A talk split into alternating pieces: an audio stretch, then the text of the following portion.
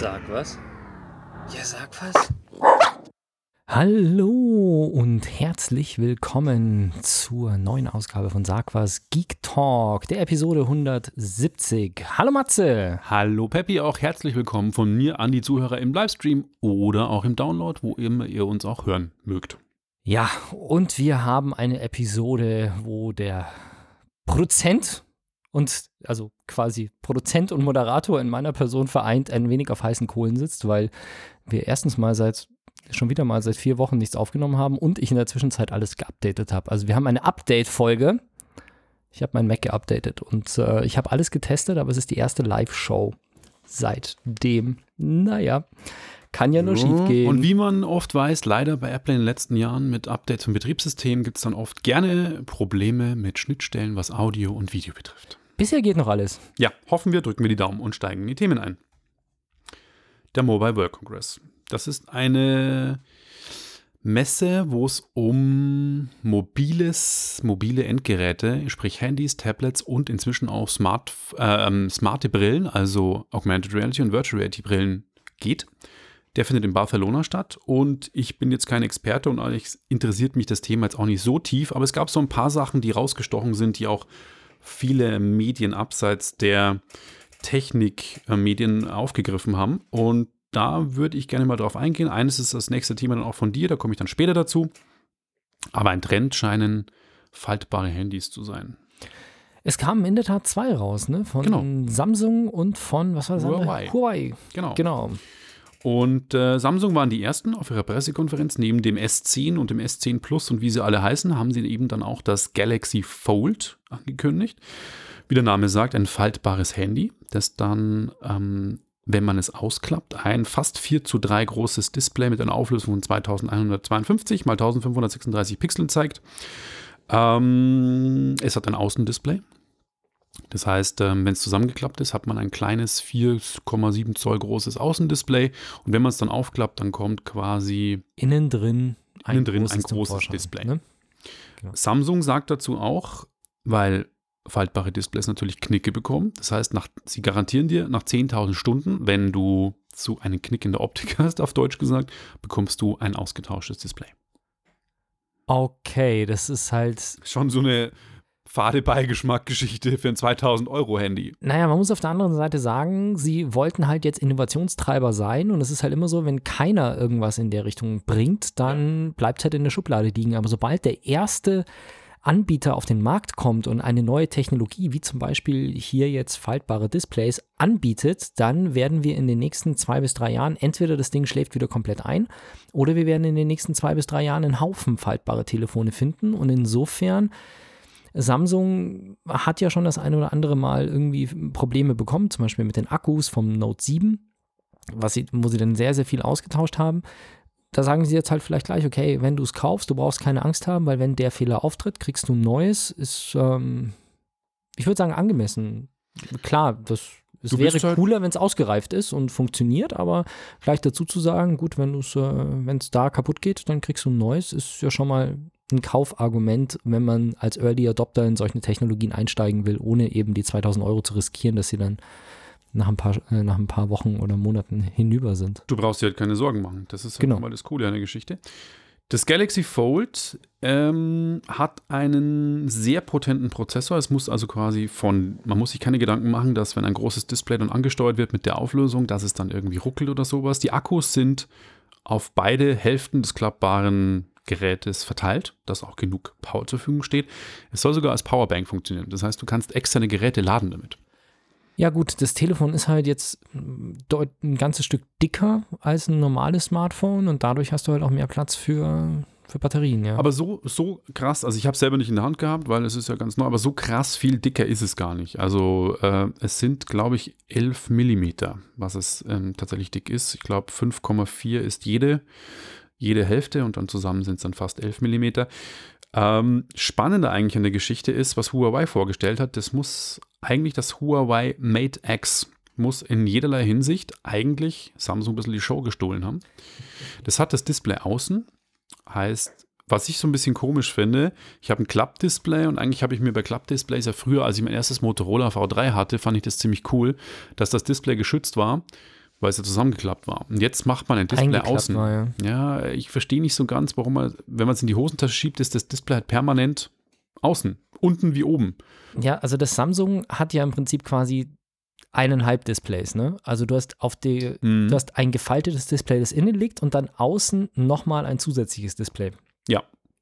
Und das Und- Mate X hat tatsächlich nur ein Display. Und zwar das ausklappbare Außendisplay. Deswegen haben sie es Genau. wahrscheinlich auch so gemacht, Das damit Problem, man es sieht. Das Problem an der ganzen Geschichte ist halt, dass du das Telefon jederzeit bedienen willst. Das heißt, der Kunde Mhm. möchte natürlich nicht das Telefon erst aufklappen müssen, um etwas zu machen. Also ich glaube, die Idee dahinter ist, du hast in deinem Alltag das Telefon, das du einfach ohne es aufzuklappen benutzt, um WhatsApp zu schreiben oder halt den Kurznachrichtendienst deines ähm, Vertrauens zu benutzen, zu telefonieren, solche Geschichten. Und wenn du dann mal Google Maps nutzen möchtest oder einen Film gucken willst oder ein Spiel spielen willst, dann klappst du es auf, wenn du länger irgendwo sitzt. Ja. Und deswegen muss der immer im Zugriff sein und das funktioniert nur, wenn es außen ist. Ich glaube, das ist das Problem bei der Geschichte. Das Mate X hat nicht nur das größere Display, und zwar 8 Zoll in der Diagonale nämlich, ähm, sondern auch die höhere Auflösung, was natürlich auch Samsung ein bisschen die Show stiehlt. Und es ist auch noch flacher gebaut. Das heißt, es ist nicht so klobig. Und jetzt kommt das Totschlagargument, ja, was ja groß auch in den Medien ist, gerade die 5G-Debatte. Es hat ein 5G-Modem eingebaut. Huawei hat ein selbstentwickeltes 5G-Modem eingebaut.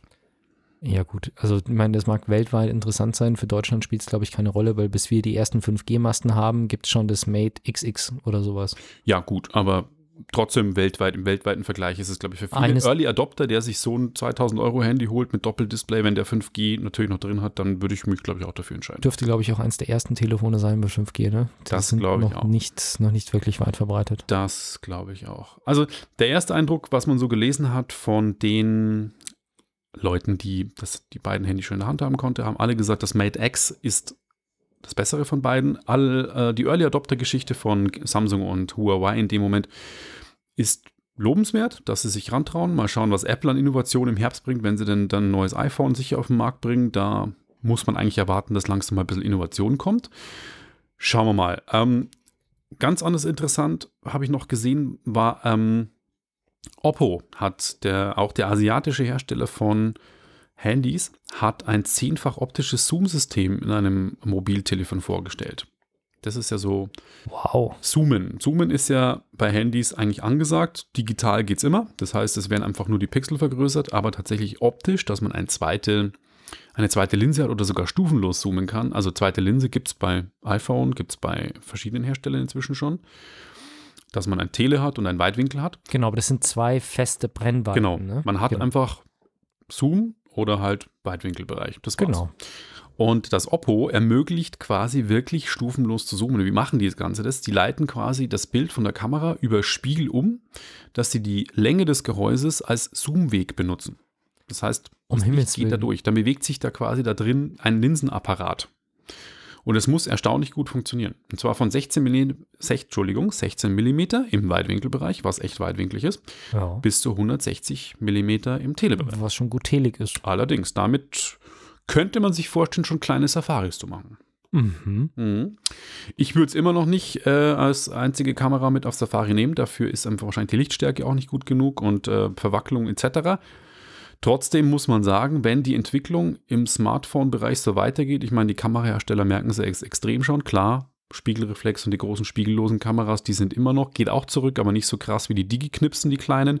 Die werden so gut wie gar nicht mehr verkauft, weil wer kauft sich noch für 300 Euro eine kleine Knipse, die die, die Qualität von einem Smartphone hat. Das ist natürlich dann der nächste Schritt. Wir greifen jetzt auch die Kameras mit Zooms an und da bin ich gespannt, wie sich das weiterentwickeln wird. Und der Punkt an der Geschichte ist natürlich, dass das Smartphone halt einfach noch viel Intelligenz mitbringt, was die Billigknipsen nicht machen. Nicht Genau. haben. Das heißt, bei gleicher optischer Leistung machen die Smartphones einfach deutlich bessere Bilder, weil die einfach wissen, was sie fotografieren und alles dementsprechend einstellen, was die digital, was die, die kleinen Taschenknipsen nicht unbedingt machen. Und man darf nicht vergessen, du kannst die Bilder gleich super bearbeiten auf dem Touchscreen.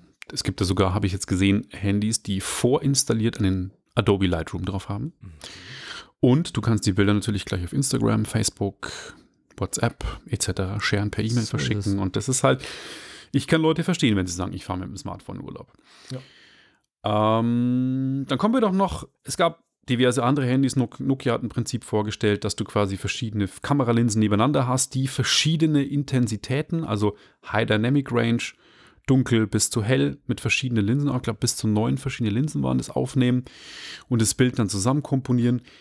Funktioniert mehr schlecht als recht, aber ist, glaube ich, auch so ein Schritt in die richtige Richtung, dass du sagst, okay, ich kann einen hohen Dynamikbereich von hell bis dunkel und an Farben abbilden, indem ich mehrere Linsen einbaue, die und jeder ihren eigenen Chip auch haben, quasi das auch verschieden lichtstark aufnehmen. Dafür musst du aber auch jede Linse einzeln putzen. Ne?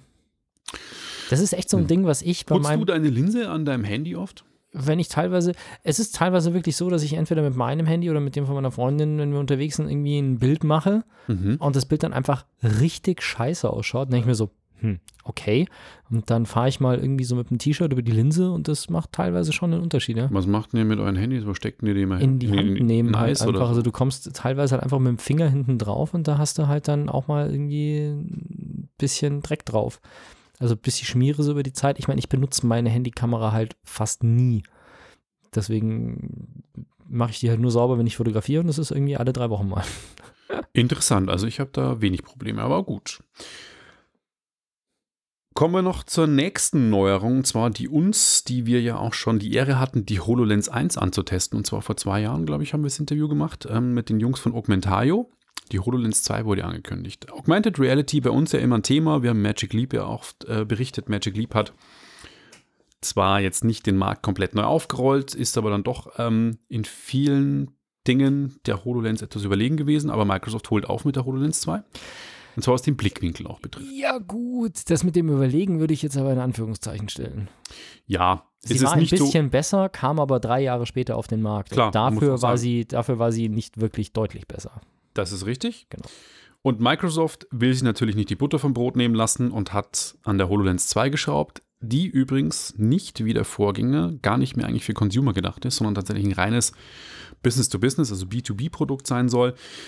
Das heißt, in der Produktentwicklung im medizinischen Bereich, in Anleitungsvideos etc. Also nicht wirklich für den Endkunden. Da ist auch der stolze Preis von immer noch 3000 Dollar wahrscheinlich auch ein Abschrecker für die meisten Endkonsumenten. Von dem her wird es vielleicht in Firmen gründen. Du kommst mit einem anderen Thema dann gleich nochmal dazu.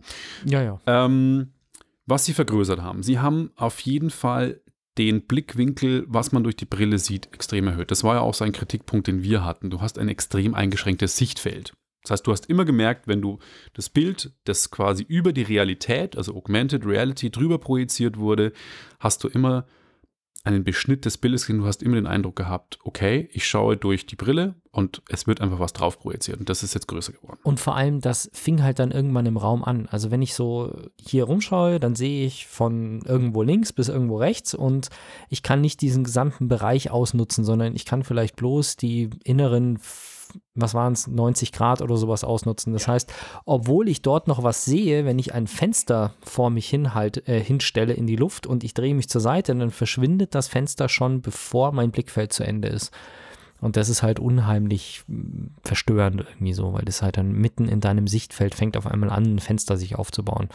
Deswegen musste der einfach größer werden, der Blickbereich. Der Blickbereich ist doppelt so groß geworden, allerdings bei gleichbleibender Auflösung. Ist ja auch erfreulich, dass die Auflösung trotzdem immer noch so gut ist. Die Pro-Inch-Auflösung oder die. Das sind 47 ppd. Das sind Pixels per. Inch. Was ist Inch? Die? Die? ppd? PPI ist Inch.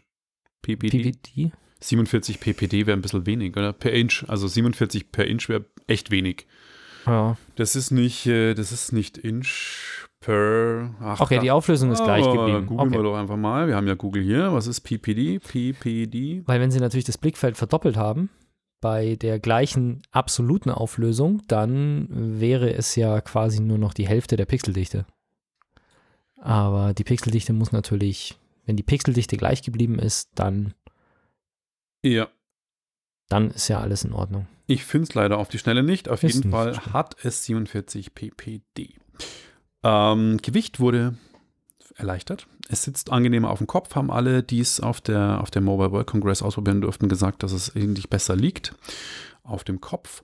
Und ja, wie gesagt, Business-Anwendungen, das heißt irgendwie Ingenieure. Es ging darum, dass dann irgendwie ein Bagger auf jemand anders übergeben worden ist, also Baustelle von einem Kran auf jemand anders. Du kannst das Ganze jetzt mit der Hand steuern. Das ging zwar vorher schon, dass du Handsteuerung hast, aber die wurde anscheinend jetzt nochmal verbessert, das Handtracking. Ähm, ich fände es cool, wenn wir vielleicht die Gelegenheit haben, ähm, es mal wieder auszuprobieren. Mal gucken, vielleicht kriegen wir das Ding ja wieder in die Finger, weil schon, ich muss sagen, als wir damals das Interview gemacht haben mit Augmentario, war es schon faszinierend, so Augmented Reality mit der HoloLens auszuprobieren. Es war echt cool. Also bei der HoloLens ist es ja so, im Gegensatz zu den VR-Brillen, da werden es die meisten vielleicht kennen. Bei den VR-Brillen ist es ja häufig so, dass man irgendwelche Controller in der Hand hat. Das sind diese Stäbe, die oben bunt leuchten bei der PlayStation und das sind diese etwas äh, ergonomisch wirkenderen Controller von Vive und sonst irgendwas. Und die hat man halt bei der HoloLens nicht, sondern bei der HoloLens macht man wirklich Gesten. Sprich, wenn man seine Programme hat und man möchte was anklicken, dann fährt man halt mit dem Finger in der Luft rum und klickt halt auf das Icon, das da vor einem in der Luft schwebt. Und diese ganze Erkennung der Hände ist nochmal verbessert worden. Genau. Das war es eigentlich zum Mobile World Congress, aber du hast ja jetzt auch nochmal was zur HoloLens eigentlich. Genau, bei der HoloLens gab es nämlich nochmal so ein kleines Ding innerhalb von Microsoft. Die wollen nämlich mit der HoloLens nicht nur an die Business-Kunden ran, sondern in gewisser Form auch an den Governance-Sektor und zwar genauer gesagt ans Militär. Microsoft hat wohl eine halbe Milliarde US-Dollar vom US-Militär bekommen, um den Einsatz der Brille beim US-Militär zu testen, sprich äh, Brillen zur Verfügung zu stellen, die dann von, vom Militär getestet werden können. Und das ist nicht der erste Konzern, bei dem das passiert. Es gab bei Google, glaube ich, auch schon mal Geschichten, wo Mitarbeiter gegen gewisse oder aufgrund von moralischen Bedenken Protest angekündigt haben. Ich glaube, bei Google war es damals, als sie sich überlegt haben, eine separate Suchmaschine aufzumachen, die auf Google-Technologie basiert, aber zensiert ist für China. Da haben dann Mitarbeiter äh, rebelliert dagegen und bei Microsoft gibt es das jetzt eben auch, dass sich einige oder verschiedene Mitarbeiter, wie viele, weiß man nicht oder weiß ich zumindest nicht, aus der ganzen Welt in einem Brief an die Öffentlichkeit gewandt haben. Der wurde bei Twitter veröffentlicht und da eben reingeschrieben haben, dass sie gesagt haben, nein, sie wollen nicht, dass ihre Technologie, die sie vorantreiben, für Kriegsführung verwendet wird. Okay. Ja, das ähm, ist immer eine Sache, ist ein schwieriges Thema und du hast ja in den, ja, wenn wir jetzt mal uns das Ganze, sag ich mal, jetzt so ein bisschen geografisch anschauen, viel, ich meine, gut, Microsoft zählt nicht da dazu, weil Microsoft, glaube ich, den Hauptsitz in Seattle hat. Seattle, oder? ja, genau. Genau, Microsoft hat den Hauptsitz in Seattle, also die kommen nicht aus der Bay Area. Aber viele der ganzen tech-treibenden Unternehmen wie Google, Facebook und so weiter kommen halt aus der San Francisco Bay Area, aus dem Silicon Valley. Und Kalifornien ist halt ein sehr, sehr liberaler Staat, die größtenteils sehr, sehr linksorientiert sind und äh, eher pazifistisch, keine Ahnung, was willst du jetzt sagen? Das sind, das sind halt die Tech-Hippies, die da sitzen. Ja, und das und war schon immer so, dass Ja. die ganze Ecke irgendwie so ein bisschen lieber kiffen, feiern und irgendwelche coolen Dinge ausprobieren, was dann dazu führt, dass man auch coole Technologie entwickelt, als sich irgendwie gegenseitig auf den Kopf zu hauen. Und das ist halt in der Tech-Branche, glaube ich, generell so, dass viele Leute, die da arbeiten, halt pazifistisch veranlagt sind. Und da kriegst du halt mit deinen Programmierern teilweise Probleme, wenn du entweder mit dem Militär oder mit deinen Entwicklern und Ingenieuren Probleme, wenn du entweder mit dem Militär arbeitest oder mit autokratischen Regimen. Absolut verständlich, wenn man irgendwie in die Tech-Branche einsteigt und in Silicon Valley irgendwie ist und die Welt verbessern will mit seinen Produkten und dann kommt ein Arbeitgeber daher und sagt irgendwie, mach Militärtechnologie. Wenn ich bei Heckler und Koch arbeite oder bei Eurocopter, dann weiß ich, dass ich sowas produziere, aber So bei es. Microsoft nicht. Wir haben übrigens äh, von einem der Zuhörer, vielen Dank an den Andreas, ähm, die Aufklärung, was PPD heißt, Pixel per Degree. Das ist eine Messgröße, die quasi die Screen-Auflösung in Relation zur Distanz, von wo es geguckt wird, setzt. Genau, weil das Blickfeld wird ja auch in Grad gemessen Mhm. und da hast du halt, ja, das ist cool. Wurde uns gerade per Facebook Messenger zugeschickt. Vielen Dank dafür. Sehr cool. Sehr cool. Dankeschön. Cool. Das ist Interaktivität.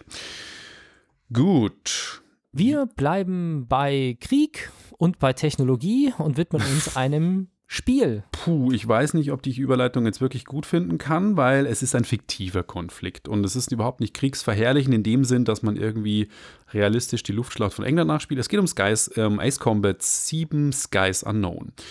Ich, großer Ace Combat-Fan, habe damals auf der PlayStation 1, das ist verdammt lange her, das müsste, puh, ich versuche gerade die 1996, 97, sowas, glaube ich, habe ich mein erstes Ace Combat gespielt. Das ist über 20 Jahre her. Wann kam denn der letzte Teil eigentlich? Der Sechser? Tatsächlich, der Sechser habe ich jetzt am, lustigerweise am Wochenende gefunden, nachdem ich den Keller umgeräumt habe und habe ich in einer Kiste die äh, für Xbox 360 gefunden. Ähm, also der kam 2000 die sind schlimmer 12, als Rockstar. Ich, raus. Die sind schlimmer als Rockstar, das ist, oder? Ich, echt Mit ihren Spielen. Ich glaube, das ist sogar länger her. Ich glaube, das kam 2010 raus. Also es muss ja echt schon, schon acht Jahre her sein, das letzte. Auf jeden Fall, die haben ewig gebraucht. Die haben das jetzt auch, das SEMA, am 2015 im Dezember angekündigt auf der PlayStation Experience. Und es hat jetzt dann nochmal über drei Jahre gedauert, bis das Spiel auf den Markt kam. Und am 18. Januar war es dann endlich soweit. Ich habe es mir dann gleich geholt. Ich wollte erst warten, mir, ach nee, ich konnte es dann doch nicht warten, weil die Tests auch relativ gut waren. Das Spiel hat auf PlayStation, das gibt es für Xbox, PlayStation und PC. Es hat auf der PlayStation auch einen Virtual Reality Mode und auf den war ich besonders heiß, weil ich mir immer schon gewünscht habe, ich wollte früher Pilot werden. Und zwar mh, hm, zu meiner Schande muss ich gestehen, nicht Zivilluftfahrt, sondern tatsächlich Militär. Und äh, mir war dann irgendwann auch bewusst, dass es halt nicht nur cool rumfliegen ist, sondern auch leider schießen ist. Dann habe ich das verworfen, weil ich dann doch nicht so toll fand. Auf jeden Fall wollte ich deswegen schon immer mal in einem Kampfchat sitzen. Und das Virtual Reality Side-Spiel, das die Vorgeschichte vom Hauptspiel bei Ace Combat 7 erzählt. Es sind leider nur drei Missionen, aber sie erzählen die Vorgeschichte. Das ist wahnsinnig cool, weil es wirklich, man fühlt sich, als ob man in einem Cockpit von einem Kampfjet sitzt. Es gibt leider auch, glaube ich, nur vier oder fünf verschiedene, die man dort auswählen kann. Drei Missionen, wie bereits erwähnt, aber man fährt dann, man, je nachdem, was man für ein Flugzeug wählt, ein trägergeschütztes, dann startet man vom Flugzeugträger aus oder ein Flugzeug, das nur vom Boden starten kann, dann startet man auf dem Rollfeld. Und dann sitzt man mit seiner Virtual Reality Brille auf dem Kopf tatsächlich in diesem Kampfchat. Man guckt sich dann um, man sieht seine, seine Flügel auf der Seite und seine ganzen Seitenruder, man sieht die komplette Avionik um sich rum, wo dann alle Bedienelemente sind und sobald man Schub gibt auf dem Controller, geht auch tatsächlich eine virtuelle Hand nach vorne, die den Schubregler regelt und man kann sich dann komplett umgucken, also man sieht dann auch seine seine ganze Umgebung, das heißt aber auch alle Feinde. Vorher, ist, man, man, man fliegt quasi in eine Richtung und man hört von hinten irgendwie am Radar, oder man sieht am Radar, es ist ein Flugzeug hinter einem, man guckt sich dann auch wirklich mit der Brille um und hinter einem ist natürlich dann auch einer. Also es ist dann wirklich, als wie wenn man im Cockpit sitzt und mit auch kurz die Orientierung verlieren, Virtual Reality mäßig, bin ich ja mit Motion Sickness geplagt. Hatte ich bei dem Spiel nur kurzzeitig, das haben sie echt ganz gut hinbekommen. Ich hatte auch Befürchtungen, es wird ganz übel, aber ich konnte es echt stundenlang am Stück spielen und bin ziemlich begeistert gewesen. Es sieht cool aus, hat eine coole Atmosphäre. Wenn du durch Wolken fliegst, dann beschlägt das Cockpit und es ist Wasser auf, dem, auf der Scheibe und ähm, es gibt schöne Kondensstreifen und die Raketen fliegen dir um die Ohren, schönst in Surround noch irgendwie alles und das Wasser spiegelt äh, die Sonne und äh, äh, leider halt Virtual Reality-mäßig viel zu kurz. Ich habe es dann auf beiden Schwierigkeitsgraden durchgespielt. Dann kam natürlich das Hauptspiel, das dann ungefähr eine Spielzeit von 15 Stunden hat, 20 Missionen. Und da hat äh, Bandai Namco, der Hersteller, den Schwierigkeitsgrad auch nach oben gezogen. Also das ist das schwerste Ace Combat, was ich jemals gespielt habe. Es gab dann schon so drei, vier Missionen, wo ich echt geflucht habe, die ich dann wirklich so acht bis neun Mal spielen musste, weil ich es immer wieder verkackt habe. Am schlimmsten sind die Beschützermissionen. Das heißt, du musst oh, irgendwelche ja. Zivilflugzeuge beschützen, die von allen möglichen Raketenstellungen und anderen Flugzeugen angegriffen werden und du musst verdammt schnell sein. Ich hasse ich, solche Missionen. Ich hasse solche Missionen auch. Ich hatte Gott sei Dank zu dem Zeitpunkt schon die F-15 Strike Eagle, die schon relativ schnell ist und auch gut bewaffnet. Man, das ist auch neu. Früher hat man Flugzeuge einfach so bekommen dass du, wenn du weitergekommen bist, dann haben sie dir irgendwann in den Hangar einfach eine F-117 gestellt oder einen Tornado oder einen Eurofighter. Jetzt musst du sie kaufen. Du kriegst Punkte pro Mission und dann gibt es einen Verzeichnisbaum. Das heißt, du fängst an und dann hast du erst eine F-16, glaube ich, und dann kannst du sagen, jetzt will ich die F-18 kaufen, wenn du genug hast. Oder du gehst nach unten und kaufst dir eine MiG-21 oder du gehst nach oben und kaufst dir eine, puh, was ist es denn? Ich glaube, ein Eurofighter, eine Typhoon. Und da musst du halt auch gucken, was, wie möchte ich denn spielen? Welches Flugzeug passt zum Spielgefühl? Ich bin halt ein klassischer F-15-Flieger. Geile Aussage irgendwie auch. Ich bin klassischer ja, F-15-Flieger. Schon, also mein Flugzeug ist ja die F-15, wie manche Leute sagen, ich fahre BMW, ich fliege F-15. Und Spaß beiseite, ist halt ein gutes Flugzeug. Am Schluss habe ich dann die F-22 Raptor gehabt, ein ziemlich krass wendiges Flugzeug mit guter Bewaffnung und du kannst dann auch, zwar sehr unrealistisch, Raketen und Bomben für dein Flugzeug kaufen. Es gibt eine Standardbewaffnung, eine Spezialwaffe und du kannst dann noch Spezialwaffen kaufen, die kosten dann auch nochmal virtuelle Credits. Mhm. Und ähm, da gibt es dann so Raketen, die dann quasi gleich acht Bodenziele markieren oder Bomben, die gelenkt sind oder fiktiv, weil es ja in der Zukunft auch spielt. Es gibt Laserstrahlen dann als Waffe, wo du dann quasi auf den Gegner Laserstrahl lenken kannst ähm, oder eine krasse Bordkanone nochmal. Ja, ähm, jetzt habe ich schon zum Spiel viel erzählt. Es Geht auch leicht vorbei an der Genfer Kriegswaffenkonvention, ne? ich, es ist wie gesagt ein Spiel. Das Ganze dreht sich auch um einen völlig, und da komme ich ein bisschen zum Kritikpunkt des Spiels, der Konflikt und die Handlung vom Spiel ist ziemlich Banane. Es geht um einen fiktiven Konflikt zwischen dem Königreich Erusea und dem Usea-Kontinent. Das sind beide fiktive Weltkarten, die über Aha. sehen überhaupt nicht aus wie die Kontinente, die wir haben. Es ist wirklich eine fiktive Geschichte. Da geht es dann um eine Prinzessin, ein Königshaus irgendwie, um alte Konflikte. Dann haben die einen Weltraumlift irgendwie gebaut. Also sie haben sich da so eine Science-Fiction-Geschichte mit, mit realen Kampfflugzeugen zusammengesponnen, mit ziemlich viel Pathos, aber auch mit einer Mechanikerin, die in Kriegsgefangenschaft gerät, die dann quasi für die Gegner die, Krieg die Flugzeuge reparieren muss.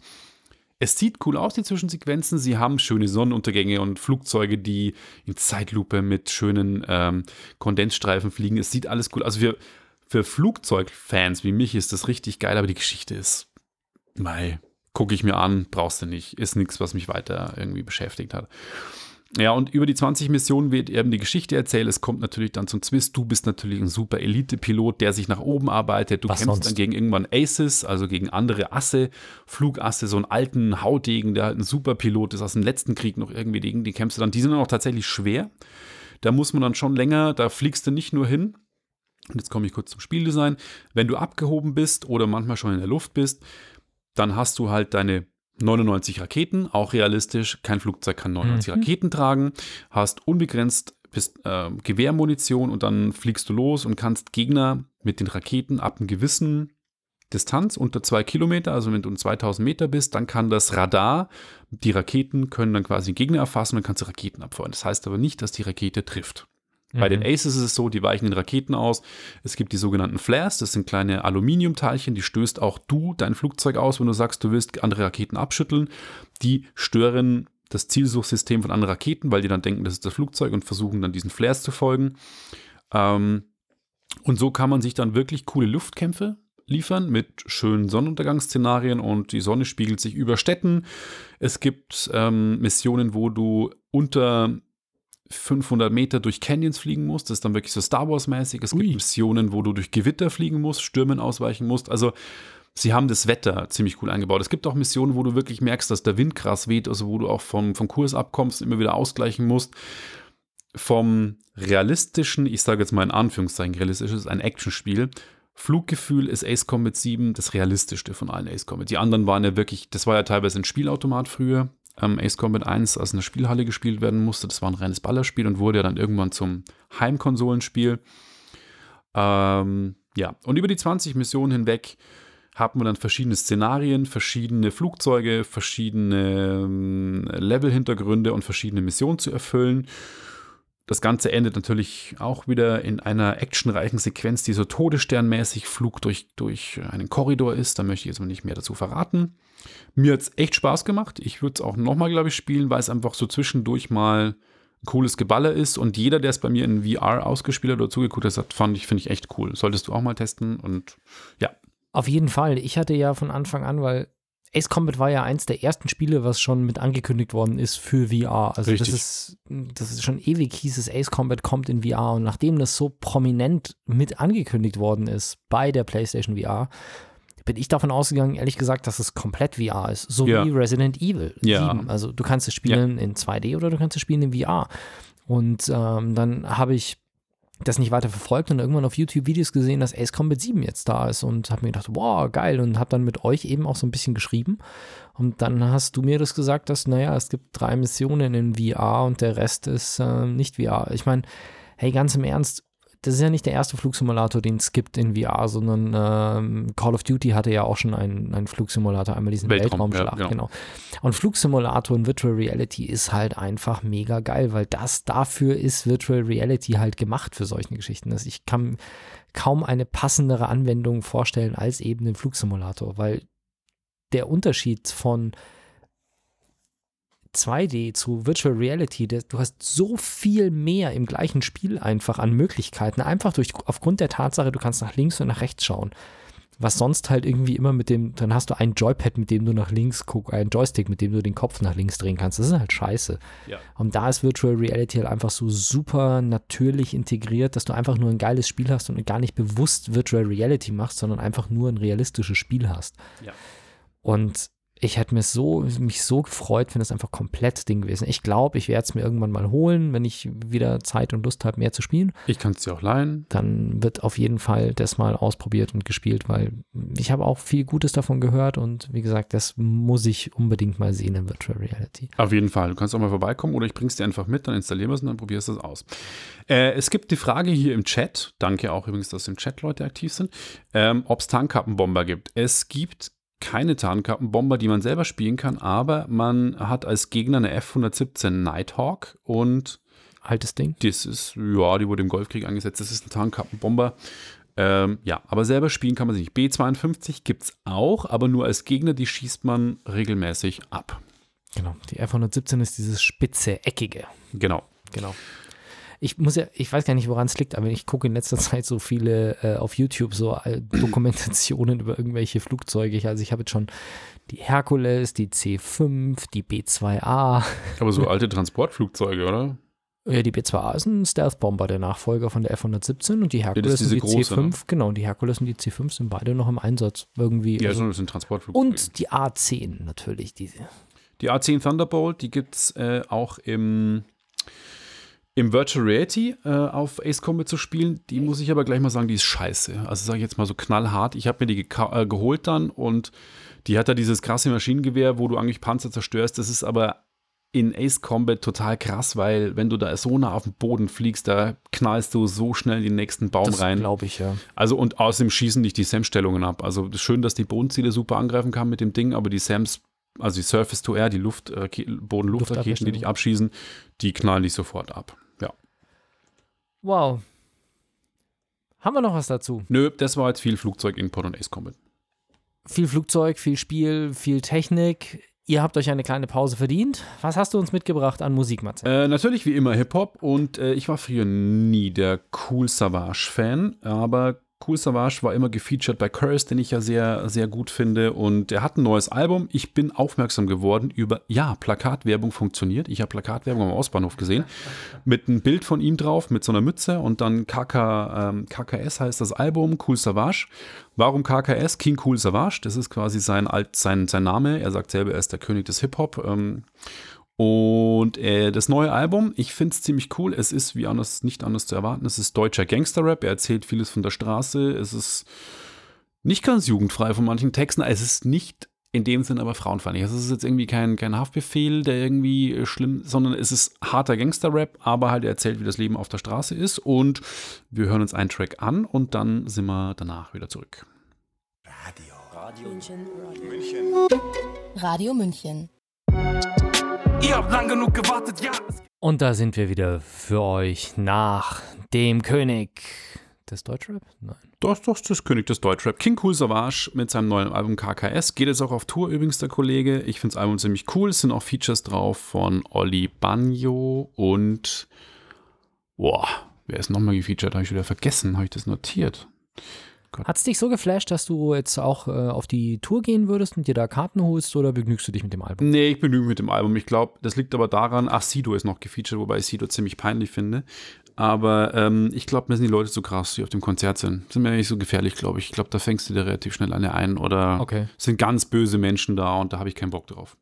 Oh, wann habe ich einen Sido das letzte Mal gesehen? Bei dieser Castingshow ja, Premiere. das ist so ein peinlicher Idiot, der, der zwar weichgespült ist, aber immer noch einen auf harten Gangster macht teilweise. Es ist halt geht gar nicht. Entweder Ja, einmal und- Gangster oder gar nicht. das war irgendwie immer so, da war in der Jury von diesem Musikwettbewerb eben und jedes Mal, wenn einer nicht Hip-Hop gemacht hat, kam irgendwie der Kommentar, ja, ist ja jetzt nicht so meine Musik, aber ich will trotzdem was dazu sagen, wo ich mir denke so, also vielleicht bist du einfach falsch in der Ja, Jury. genau. Also, pff, naja, gut. Naja, Gehen wir von Musik zu Filmen. Es kommt, äh, bevor wir vielleicht mit einem Technikthema abschließen, kommt jetzt der Movie-Part oder der, der Bewegtbild-Part. Und als erstes ein kleiner Rückblick auf das Jahr 2018 in Form eines Recaps zu den Oscars. Bei den Oscars gab es nämlich ein paar Besonderheiten und keine Sorge, wir zählen jetzt nicht alle Oscars auf, sondern wir gehen auf die Besonderheiten und die Oscar-Premieren quasi ein. Denn erstmal muss man sagen, Gratulation Lady Gaga. Lady Gaga hat einen Oscar bekommen. Nicht als beste Schauspielerin, aber für den Soundtrack zu dem Film A Star is Born. Ja. Ähm, Der bei uns zu Hause oft läuft, auch im Auto, bei meiner Frau. der Song oder der Film. Der Soundtrack. Der Film, Ah, der lief letzte Woche bei uns. Okay. Ich habe ihn nicht gesehen. Ich fand es bloß irgendwie schön, dass die Story ist ja, dass es geht um den Traum, Schauspieler zu sein und da ein Star Musiker. zu werden. Musiker. Okay, Musiker, zu Musiker, werden. Und äh, Lady Gaga, die ja das quasi am eigenen Leib durchgemacht hat, also gehänselt als Kind, gemobbt und dann zu diesem Pop-Idol geworden ist, sage ich jetzt mal ähm, die jetzt danach strebt, auch schauspielerisch was zu leisten, ist dafür natürlich eine schöne Besetzung, weil sie auch selbst ähm, eben das genau diesen, dieses Thema durchgemacht hat. Und ich muss ganz ehrlich sagen, ich habe Lady Gaga lange Zeit so ein bisschen ja, ignoriert, also mich nicht wirklich für sie interessiert. Das kam dann natürlich ein bisschen bei mir aufgepoppt ist es, weil die in einem oder zwei Songs von Die Antwort, wo ich auch die Videos ganz gerne, die Musikvideos mir auch ein paar Mal angeschaut habe, da halt auch irgendwie ein bisschen verarscht wird. Und dann auf der anderen Seite, weil sie in American Horror Story, in Hotel, ich glaube, das ist die fünfte Staffel, da spielt sie ja auch eine recht entscheidende Rolle und ist in fast jeder Episode wirklich mit dabei, wo ich mir dann auch gedacht habe, so hey, die ist eigentlich Ja, ja. ich fand die da, Ja. ich fand sie da äußerst sympathisch. Also hübsch, süß, gut gespielt, irgendwie cool. Die hat einfach reingepasst und das, das fand ich ganz schön. Und deswegen, ähm, ganz ehrlich, ich glaube, dass es jetzt kein, dass sie kein schlechter Mensch ist. Und ähm, ich wenn Ich sie glaub, sie da diesen, cool diesen Traum hat, da äh, in, in die Schauspielerei zu gehen, drücke ich ihr die Daumen und dass es da bei dem ersten Film zwar jetzt nicht für eine schauspielerische, schauspielerische Leistung, aber dennoch mit dem Oscar geklappt hat, finde ich toll, gönne ich ihr. Äh, prima.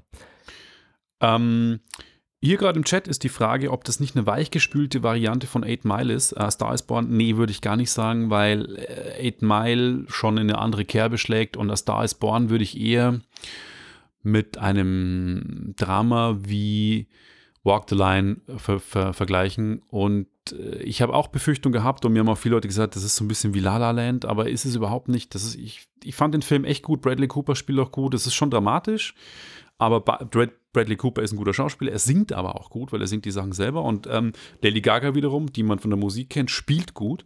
Also ich fand ihn sehenswert. Ich fand ihn überhaupt nicht peinlich. Er war gut gedreht, er war gut geschnitten und sehenswert. Also echt ein cooler Film und wenn man sich für Musikfilme begeistern kann, dann sollte man auf jeden Fall gucken und ich finde ihn nicht als äh, weichgespülten Film. Nur, nur so viel dazu und er hat sich seine Lorbeeren eigentlich verdient.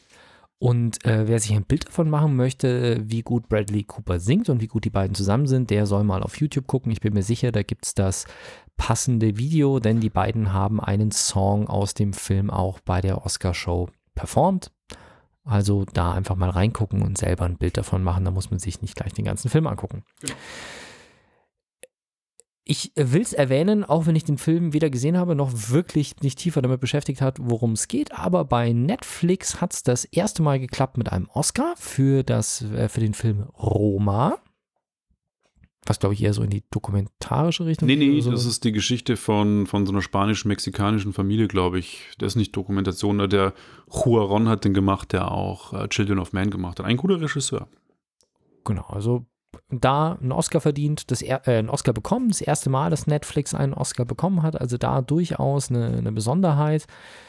Wir sind ja immer so ein bisschen, ja, wie soll man sagen, hin und her, große Studios versus Netflix, Filmpreise versus Netflix, wie ja auch die, ähm, was ist das in Cannes, die Goldene Palme, die Netflix dann mal ausgeschlossen hatte, die Filmfestspiele dort, weil irgendwelche Kriterien nicht erfüllt waren, solche Geschichten. Deswegen schön, dass Netflix da mit dabei ist. Und auch die Marvel Studios haben ihren ersten Oscar bekommen für Black Panther. Ja. Ja, wie soll man sagen? Warum? Weil das, und es sind halt auch genau die Punkte, die man dem Film nicht absprechen kann. Das ist das beste Kostümdesign und das beste Produktionsdesign. Beim Produktionsdesign, was genau der Oscar auszeichnet, Kostüme und alles, Kostüme, Ausstattung. ja, ich weiß nicht, ob es da bessere Sachen gegeben hat, aber wenn man jetzt mal den, den popkulturellen Einfluss des Films wirklich sich anschaut, dann ist er für das beste Kostümdesign wirklich ähm, gerechtfertigt, weil die, die Mode aus dem Film, also diese, diese mantelartigen Gewänder, die sind ja wirklich durch den Film in die Mode gepusht worden, haben eine unheimliche Nachfrage weltweit bekommen. Leute sind auf der ganzen Welt mit solchen, äh, mit solchen Kleidungsstücken rumgelaufen, die im Film eben getragen werden. Also da vom, vom gesellschaftlichen Einfluss her durchaus gerechtfertigt. Ansonsten, ja, wie soll ich sagen, Black Panther war, der Film war cool, es war ein netter Actionfilm, die Story war schön erzählt, aber jetzt nichts brillant Neues, also typischer Heldenepos, würde ich mal sagen, den man, glaube ich, äh, die verschiedenen Akte wirklich gut mit nachverfolgen kann und durchzählen kann. Ansonsten ähm, das Besondere an der Geschichte wirklich eigentlich, dass Marvel für einen Superheldenfilm das erste Mal einen Oscar bekommen hat. Deswegen erwähnenswert, aber jetzt auch kein äh, Feuerwerk für den Film oder die Filme. Seien wir gespannt, was da als nächstes kommt. Das bin ich sehr. Da kommen dieses Jahr ja zwei neue Filme. Bestimmt keine Oscar-Kandidaten. Captain Marvel und Avengers 4. Aber ich freue mich trotzdem auf die Filme. Du hast eine Serie geguckt, nur für uns und extra nochmal gebinged, damit du uns alles erzählen kannst. Genau, das passiert tatsächlich auch selten, weil ich bin ja, meine Frau ist eher so die Bingerin, die kann da nicht auf, komm, lass noch eine Episode. Und ich so, boah, ich bin müde oder ich will jetzt zocken oder ich will essen, was man auch beim Binden kann, ich weiß. Ähm, acht Tage, neue Sky-Serie, letzten Freitag gestartet, hatte ich null am Schirm, beziehungsweise hatte ich keinen Bock drauf, weil die Trailer waren mir völlig abgedreht. Ich habe immer nur so ein das A von acht Tage, das war das Anarcho-Zeichen, das Anarchie-Zeichen, dachte mir, oh Gott, das ist so eine Punk-Serie, ist Berlin schon wieder so abgefuckt oder irgendwie sowas. Um was geht's? Es geht um den Weltuntergang, acht Folgen, ist gleich acht Tage und acht Tage vor dem Weltuntergang spielt die Geschichte. Es geht um den Einschlag oder den bevorstehenden Einschlag eines Asteroiden mit dem Namen Horus, der heißt wieder ähm, aus der ägyptischen Mythologie, der Horus. Und ähm, dieser Horus-Asteroid soll in Europa einschlagen. Und zwar genauer gesagt in La Rochelle in Frankreich. Und mit, weil er eben so groß ist, einen Durchmesser von 60 Kilometer hat und mit 30.000 km auf die Erde zurast, haben, ist Europa quasi komplett vom Einschlag betroffen, von der Druckwelle, vom Brand und auch von der ähm, Erdverdunkelung. Und die noch in der ähm, lebenden äh, Todeszone, die versuchen natürlich zu fliehen, beziehungsweise im Bunker zu kommen, bauen sich teilweise Bunker, ähm, und da spielen sich halt üble Szenen ab. Ge gezeigt wird das Ganze an verschiedenen Charakteren, die teilweise untereinander verbunden sind, dann entweder durch Verwandtschaft oder durch Affären ähm, oder das Schicksal führt sie dann irgendwie auch zusammen.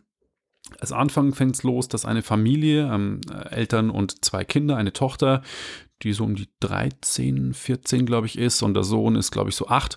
Die fliehen, wollen nach Osteuropa fliegen und zwar nach Kasachstan wollen sie fliehen, über die Grenze durch Schmuggler. Dann gibt es irgendwie auch einen, der im, in der Regierung beteiligt ist, einen Bundestagsabgeordneten, glaube ich, der mit seiner schwangeren Freundin sich versucht, eben über Beziehungen Tickets zu besorgen und aus in die USA auszureisen. Ich kann schon viel sagen, weil ich erzähle es nur, was in den ersten Folgen passiert. Es passiert versammelt viel. Das sind keine Spoiler, weil die ersten Folgen sind okay, aber dann weiter erzähle ich nichts. Dann ähm, kriegt man die Geschichte eines etwas durchgeknallten, der sich selber einen Bunker baut und seine, seine Tochter versucht da einzusperren. Seine Frau ist gestorben und der will halt um seine Tochter sich kümmern. Er ist so ein bisschen abgefreakter ich baue meinen Bunker und habe überall Waffen. Dann gibt es einen Polizisten, der ähm, sehr straight bis zum Schluss seinen Dienst durchzieht und quasi noch ähm, Polizeidienst in Berlin tut. Ähm, und das wird eben alles parallel erzählt. Und schon in den ersten zwei Folgen passiert wahnsinnig viel dichte Handlung. Also es ist echt spannend, weil ich finde, bei den neuen Serien ist es oft so, man merkt, es müssen auf acht Folgen gestreckt werden oder auf zehn, damit man ja irgendwie was erzählt. Bei denen passiert aber in den acht Tagen so wahnsinnig viel und wahnsinnig krasse Sachen auch. Ähm, produziert das komme ich jetzt gleich nochmal zur Handlung, ist das Ganze von der Neuen Super. Neue Super ist eine Produktionsfirma aus München, die auch für Hinterfing, äh, die bayerische Serie mit dem durchgeknallten koksüchtigen Bürgermeister verantwortlich sind, die auch auf Netflix war. Die ist bekannt geworden in der BR-Mediathek. Der BR hat die produziert, der Bayerische Rundfunk. Und dann hat sie Netflix gekauft. Ich habe sie auf Netflix gesehen. Mir wurde es empfohlen von einem unserer Podcast-Hörer auch. Und ich fand sie wahnsinnig geil, auch wenn sie mega durchgeknallt war. Kommt auch eine zweite Staffel übrigens. Und ähm, ja, auf jeden Fall äh, ist Neu Super die Produktionsfirma und das merkt man auch, weil acht Tage echt durchgeknallt ist. Da kommt dann ab so der dritten, vierten Episode Drogenrausch, so harte Drogenparty, wo es nur um Sex geht und man sieht es teilweise auch. Also er hat seinen Jugendschutzpin auch verdient, den muss man bei Sky auch eingeben, bevor die Serie startet im VOD. Okay. VOD sind übrigens alle Folgen seit dem ersten Tag verfügbar. Linear werden sie nach und nach ausgestrahlt. Das hat Sky gelernt inzwischen, dass man das alles am ersten Tag veröffentlichen sollte. Und es ist echt gewalttätig auch. Also es kommen schon harte Szenen auch vor, es sterben auch Leute und nicht immer auf eine ganz easy Art und Weise. Ähm, das zeigt dann wirklich, glaube ich, das krasse Menschen. Also wie Leute sich wirklich, glaube ich, in so einer Extremsituation Oh ja. verhalten würden. Und ähm, man selber fragt sich immer, würde ich das machen? Und da komme ich ein bisschen zur Kritik der Serie.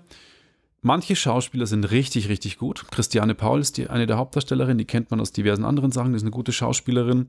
Und manche Schauspieler sind so, wo ich mich frage, meine Fresse. Also die Handlung ist so gut, dass es immer noch spannend bleibt. Aber bei manchen Schauspielern ist es einfach so, dass du dir denkst, oh Gott, das ist jetzt echt nicht geil. Also das ist leider schade, dass das so ein bisschen von den Dialogen her nicht gut rübergebracht wird und auch die Mimik nicht so. Trotzdem hat es mich bis zum Schluss gefesselt. Am Schluss, ich spoilere nichts, keine Angst, ist es ein bisschen dick aufgetragen. Die letzte Folge fand ich dann, uh, viel Pathos, geht ein bisschen too much irgendwie nach oben. Ähm, ich weiß jetzt nicht, ob es eine neue Staffel gibt, eine zweite. Ähm, man kann das ja ähm, so erzählen, wenn der Meteorit einschlägt, kann es eine zweite Staffel geben. Wenn er nicht einschlägt, kann es auch eine Staffel geben. Deswegen sage ich jetzt auch nicht, was passiert am Ende. Nein. Ähm, es ist aber Du irgendwie. Fuchs, du. Ja, es ist irgendwie spannend und ähm, es passieren auch ein paar unvorhergesehene Sachen. Also es sind echt so ein paar Dinge, die ich nicht erwartet hätte. Und ich dachte mir, dass es eher Mainstream-kompatibel ist. Und ich finde es mutig von Sky zu sagen, okay, wir machen mal echt was, was crazy ist. Und bei manchen Sachen denkst du, boah, das ist jetzt irgendwie schon krass. Ja, summa summarum, ich kann jedem, der Sky hat, die, das empfehlen, dass man sich acht Tage mal reinzieht. Und ich gebe auch den Tipp, schaut bis zur dritten Episode dann. Weil nach der zweiten denkt man sich, ja, standardmäßig alles gut und schön, aber bei der dritten wird es dann ein bisschen crazy. Und dann geht die Serie mehr aus sich raus. Und deswegen würde ich empfehlen, noch nicht entscheiden nach den ersten zwei Folgen, schaue ich weiter, schaue ich nicht weiter, sondern noch die dritte mitnehmen. Und wenn man dann sagt, es ist immer noch nichts, dann wird es auch nicht mehr viel anders. Aber die dritte ist dann noch mal ein bisschen crazier und abgefahrener und da lernt man dann noch mal ein bisschen was anderes. Genau. Alles klar. Ich habe für euch noch einen Filmtipp. Eine Netflix-Produktion und zwar Polar.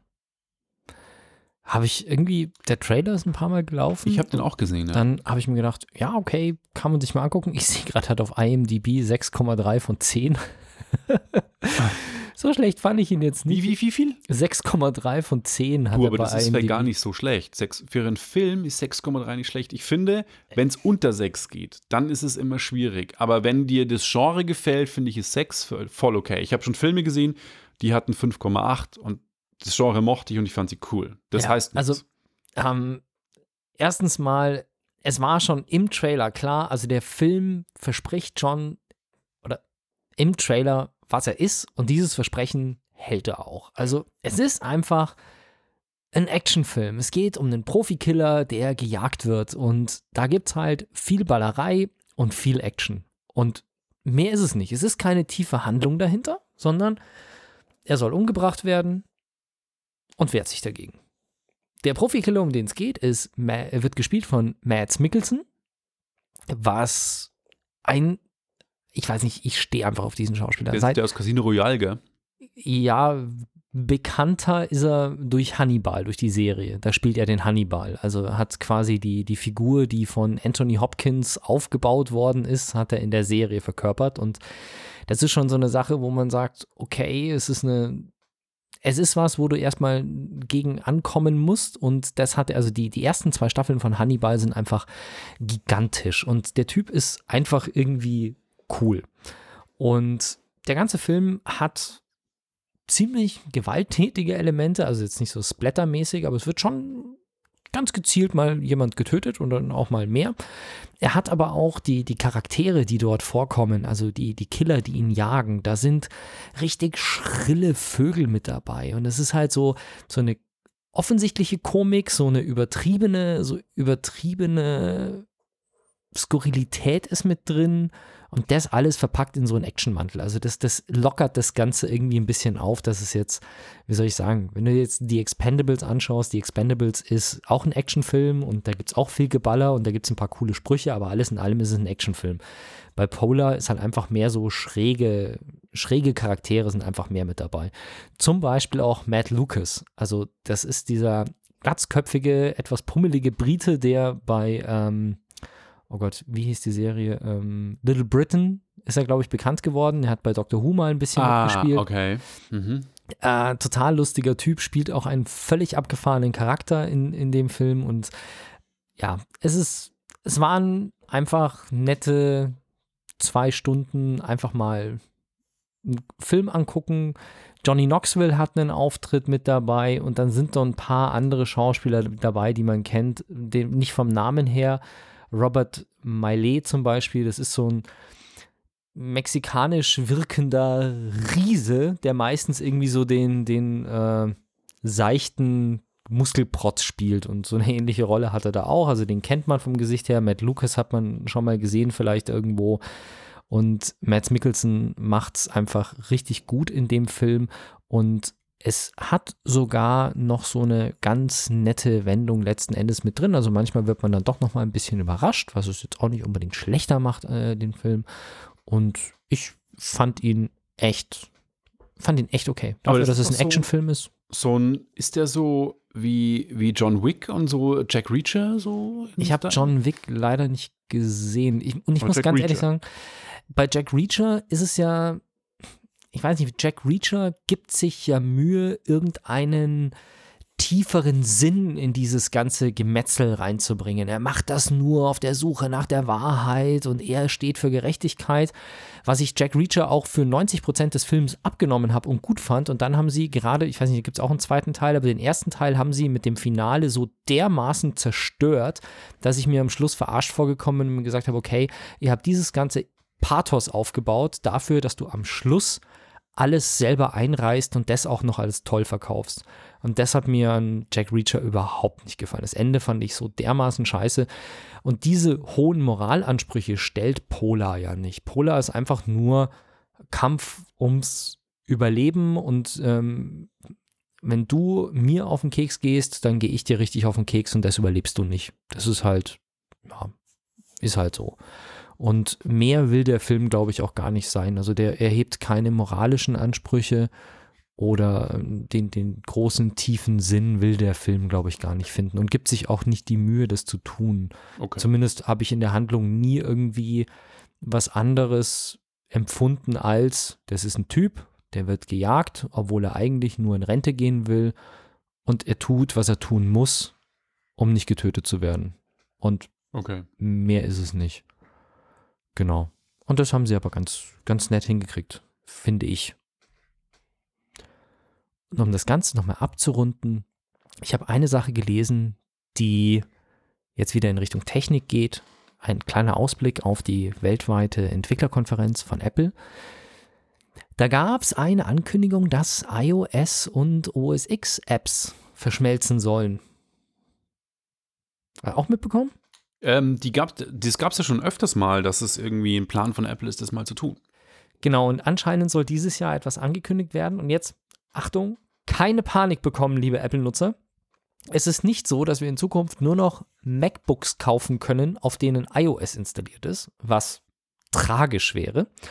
Und es ist wohl auch nicht geplant, dass die Betriebssysteme zusammengelegt werden, sondern es soll wohl jetzt dann eine auf Programmierseite neue Funktionen eingeführt werden, mit denen es so sein soll, dass man quasi iOS-Apps kompatibel machen kann zu macOS oder zu OS X. Das heißt, wenn es eine coole App auf iOS gibt, könnt ihr die dann auch auf eurem Mac ausführen.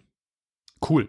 Das wäre eine Sache, die in der Tat nicht schlecht ist. Ich meine, ganz im Ernst, ich leide immer noch unter dem Problem, dass es diverse Apps gibt, die zwar für das iPhone verfügbar sind, aber nicht für das iPad.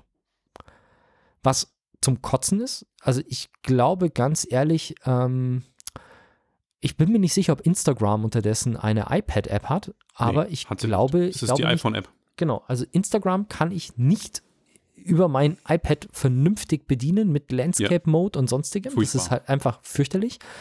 Dann zum Beispiel die App von dem, gut, ich meine, das ist ein Startup, aber trotz alledem von, von MicMe, von diesem Mikrofon, von diesem neuen Dings da, was ich mir da gekauft habe. Ja. Auch das Teil hat nur eine iOS-App. Die haben nicht mal eine Android-App, die haben nur eine iPhone-App.